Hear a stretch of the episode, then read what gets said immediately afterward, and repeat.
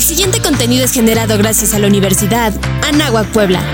Anáhuac Puebla. Liderazgo de acción positiva. Liderazgo de acción positiva. ¿Qué tal? ¿Cómo están? Soy Abel Tobar y este día en Radio Anáhuac eh, Puebla tendremos cosas bien interesantes que contarles específicamente para todos aquellos jóvenes que de alguna manera han pensado en crear eh, su propia empresa y quieren emprender algo justamente en este tiempo de cuarentena. Eh, ¿Se puede? ¿Qué tanto podemos eh, lograrlo? ¿Qué características son las más importantes para emprender? Muchas de estas eh, dudas que tenemos nos las va a poder responder el maestro Carlos Ortiz Clemente, que es nuestro invitado el día de hoy. Él es responsable del programa de emprendimiento de la Universidad de Anáhuac, aparte de ser docente de la Escuela de Negocios, a quien nos da muchísimo gusto saludar. Estimado Carlos, este tipo de preguntas que haremos nos pueda como despejar un poco lo que la gente está pensando en decir, híjole, ¿para qué lo hago? No me va a ir tan bien. Eh, me gustaría de inicio que nos contaras un poco cuál es el papel del emprendimiento en tiempo de cuarentena de manera general, porque sabemos que esta situación se ha ido como eh, aumentando en días, ha sido difícil el confinamiento, eh, poco a poco nos estamos reincorporando ¿no? a, la, a la vida laboral, pero el emprendimiento, cuéntanos en estos par de meses, tres meses que llevamos justamente ya cercanos a, la pandemia, ¿cómo se ha ido eh, desarrollando los temas de emprendimiento? Eh, bienvenido, Carlos, adelante. Muchas gracias, Abel, muchas gracias por la invitación. Hemos escuchado muchísimo acerca de, del, en general, de la economía, de los negocios, de cómo se han ido comportando derivado de, toda la, la, situación de salud, ¿no? O sea, y creo que hacía muchos años eh, que no había un impacto tan grande en general para los negocios, ¿no? Entonces el emprendimiento como tal, o sea, generación de nuevas empresas, sí te puedo decir que hay, que hay como muchas historias que, que, pudiera yo contarte, ¿no? De, de, manera general te puedo decir que a lo mejor están clasificadas en los que ya existían y que se tuvieron que adaptar a la, nueva manera de hacer los negocios. Eh, los que acaban de abrir y tomar, tuvieron que tomar una decisión de probablemente eh, pues prácticamente cerrar de nuevo y, postergar como la apertura eh, con todos los gastos que esto incurría. Y los que estuvieron a punto de abrir pero no lo hicieron y tuvieron como el tiempo para, para detener esa inversión. ¿no? Entonces, de manera general, ahí está hoy la situación de, los empresarios, del emprendimiento, eh, en esas tres este, figuras. Evidentemente hay subcategorías, los que están abiertos y están enfrentando una situación complicada y algunos que han tenido que cerrar otros han mantenido y hay otros que les ha ido bien. O sea, entiendo que son pocos, son los menos, pero hay, hay personas que por la industria, por el mercado que atendían o por el producto que estaban ofertando, este, les ha ido bien en esta temporada, ¿no? Claro, hay, hay, como un panorama en este resumen que tenemos que iniciar quizá con esas malas noticias, ¿no? Eh, desafortunadamente la disminución de la demanda de muchos productos, de muchas empresas y sobre todo el alargamiento del ciclo de venta ha hecho que de alguna manera se inhiba esta idea de emprender. Sí, definitivamente hay, de por sí, cuando tú emprendes, siempre hay una situación de riesgo. O sea, cuando tú inicias un negocio, por más estudiado que lo tengas, por más pruebas que hayas hecho, por más investigación de mercado que hayas hecho, siempre existe un riesgo por factores que no dependen de ti. Y justamente hoy estamos viviendo un factor que no dependía absolutamente de nadie y no estaba bajo el control de nadie.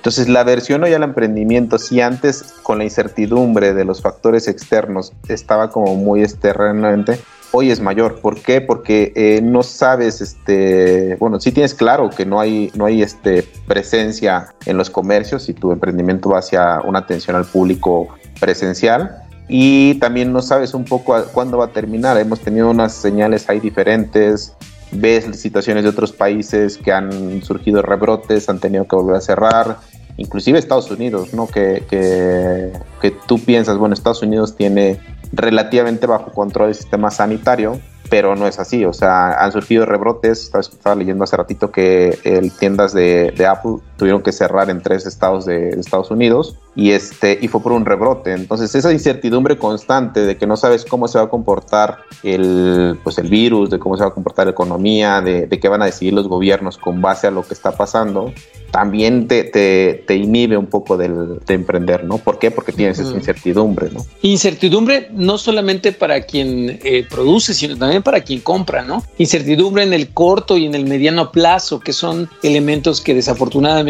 inhiben, como bien lo comentábamos, justamente emprender pero también está la afectación en la capacidad de producción, es decir, proveedores, este, clientes. Ya no es tan fácil eh, producir en estos tiempos eh, como se venía produciendo antes de la pandemia. Eso también generó que los mercados cambiaran, ¿no? que se tuviera que buscar otras maneras de emprender.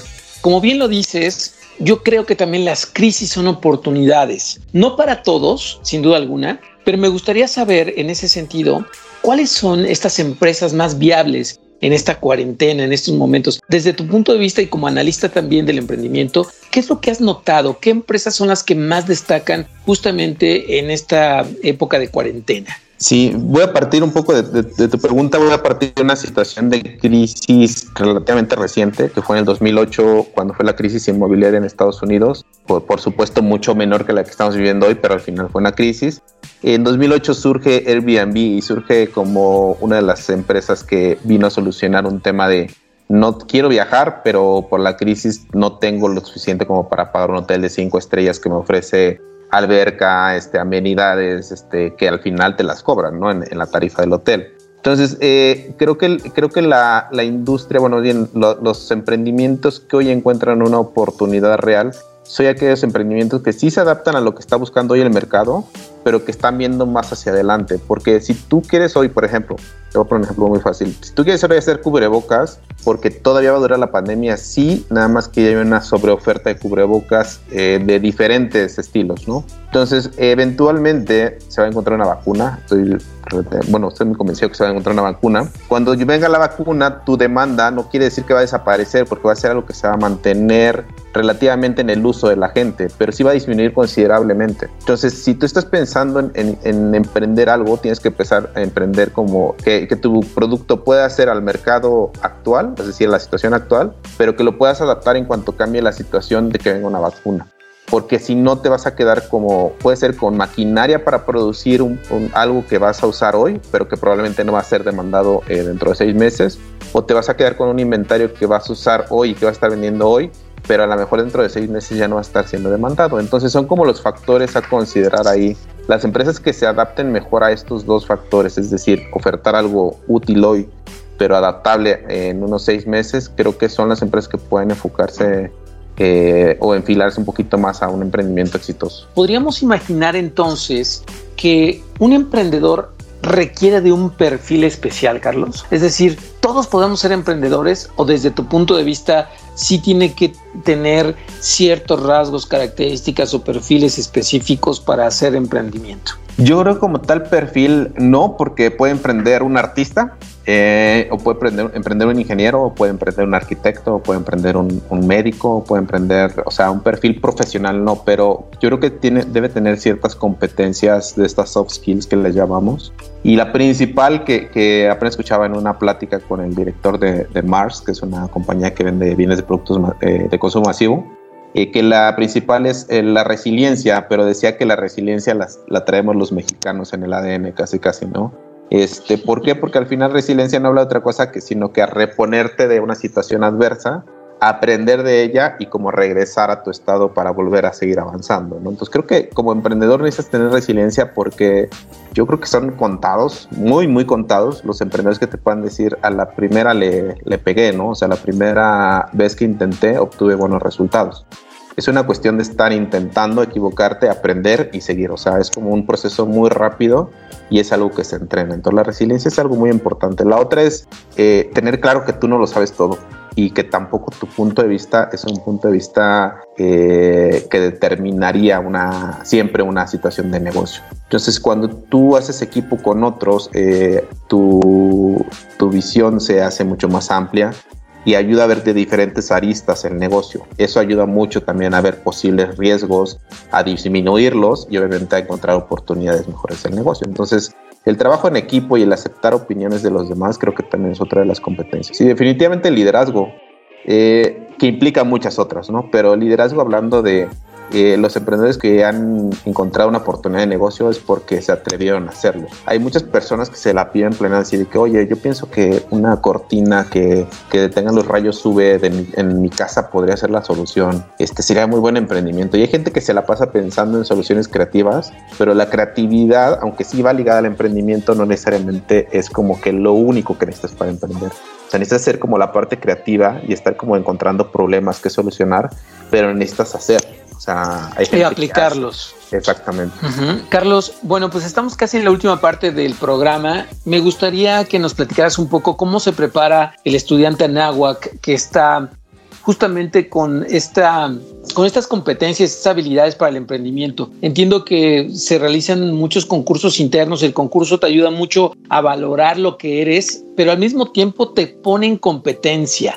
La competencia es algo muy sano. Cuéntame un poco de lo que está haciendo la Escuela de Negocios con, con este programa de emprendimiento. Fíjate que es algo eh, que se ha estado construyendo hace un par de semestres, aunque esta teoría del emprendimiento tiene mucho tiempo. Pero al final lo que, lo que bien mencionas, ¿no? O sea, estamos buscando entrar en esos concursos desde semestres temprano, te hablo entre primero a sexto semestre, para que puedan este, empezar a, desarrollar esa capacidad, eh, que lo hacen también en muchas otras materias, pero nosotros lo reforzamos, esa capacidad de hablar en público, esa capacidad de vender un proyecto, de encontrar un problema, este, dar una solución, eh, todas esas habilidades como que vas como fortaleciendo y ejercitando, es como que el enfoque que estamos dando con la parte de los concursos, además de que hay concursos que tienen premios muy interesantes y que están enfocados a financiar eh, la parte de los proyectos que presentan los alumnos. ¿no? Entonces, una de esas, aparte de presentar y desarrollar estas habilidades, puedes tener un financiamiento para tu proyecto. ¿no? Este, creo que el, el, ADN del, de la, o el sello Anáhuac es eh, líderes de, acción positiva, ¿no? Y, y, creo que va muy ligado con esto que te comentaba yo de las empresas que siempre están buscando, o bueno, más de manera reciente están buscando ser socialmente responsables y tener un impacto en la comunidad. Creo que el liderazgo de acción positiva habla, habla mucho de esto, o habla de ser, sí voy a ejercer un liderazgo que mueva a demás personas, pero con un fin positivo, es decir, que construya, o sea, no que, no que esté buscando intereses propios, sino un interés común, ¿no? Que habla mucho de esto. Entonces, el emprendimiento en, en la universidad busca que tú puedas generar una idea de negocio, que la desarrolles y la lleves a cabo, o que si te vas a integrar a una empresa, tengas esa capacidad como crítica creativa de liderazgo que te permita proponer nuevos proyectos que le den crecimiento a la empresa y proyección a ti profesional. Entonces puedes estar dentro de una empresa súper constituida que tenga más de 100 años de, de haberse este, fundado y con procesos muy determinados, pero si tú tienes esas capacidades bien desarrolladas, puedes cambiar procesos que generen ahorros, que aumenten ventas, que diversifiquen productos, este, que lleguen a nuevos mercados y justamente eso es lo que estamos buscando en el emprendimiento, ya seas emprendedor o no, queremos que desarrolles esas competencias. Extraordinario. Se nos acaba el tiempo, estimado Carlos. ¿Algo más que quieras agregar? Sabemos que las puertas eh, ahorita están cerradas físicamente, pero están abiertas desde nuestro portal de la Universidad de Anáhuac Puebla para que puedan visitar justamente la Escuela de Negocios y conocer un poco más de la oferta académica para el siguiente semestre.